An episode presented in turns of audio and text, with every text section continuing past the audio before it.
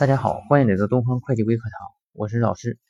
今天啊，我们来分享一下企业利用资金为股东呢购买汽车啊，是否需要缴纳个人所得税？企业啊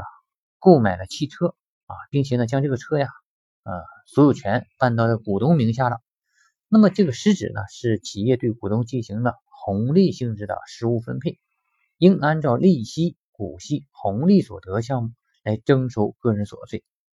那么考虑到呢，该股东个人名下的车辆，同时呢，也为企业经营使用的实际情况，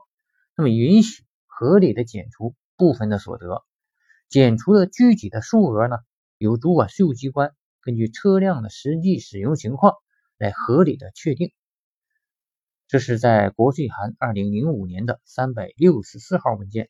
啊给出的相关解释，大家可以去查阅一下这个文件。谢谢大家。如果你有房地产财税方面的知识呢，需要咨询，可以加我的微信幺三九四二零四幺九七六，我是任老师。